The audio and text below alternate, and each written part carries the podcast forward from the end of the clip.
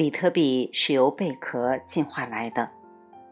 两亿年前，贝壳统治着整个海洋，海床上到处是贝类，它们有坚硬的外壳和简单的生理构造，帮助它们躲过了几次大的危机。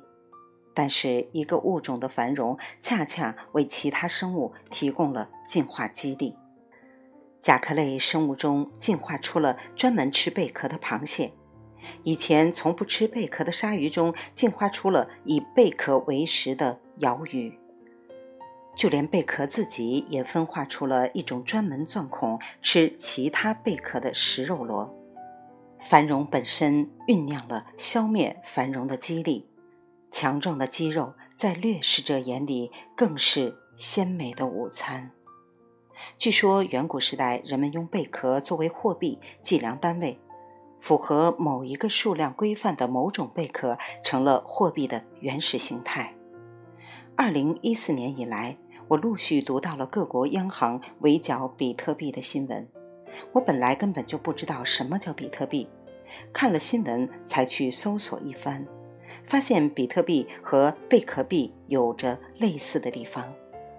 首先就是作为货币，贝壳和比特的总量相对有限。其次，获取新增数量的贝壳或者比特币会变得越来越困难。最后，贝壳币和比特币都存在着对技术进步的鼓励机制。原始部落为了获得新的贝壳，要从事更具有挑战的新冒险，更深的海洋，更远的岛屿；而比特币的挖掘者也必须开发出更好的算法、更快的芯片、更低功耗的运算效率。这些都是对技术进步的鼓励，鼓励人们去挑战未知世界，从而在这个挑战的过程中实现进步。从贝壳币到比特币，我们用了七千年。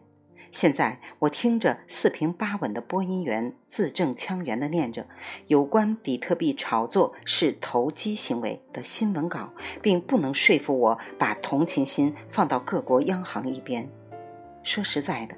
人民银行和美联储都不是当年使用贝壳币部落的血缘继承人，而更像是威胁斩断古罗马帝国血脉的鞑靼人，试图中断一种延绵千年的文明。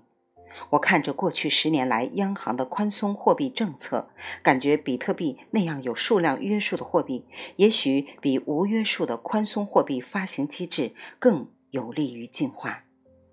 未完待续，来自清音儿语子清分享，欢迎订阅收听。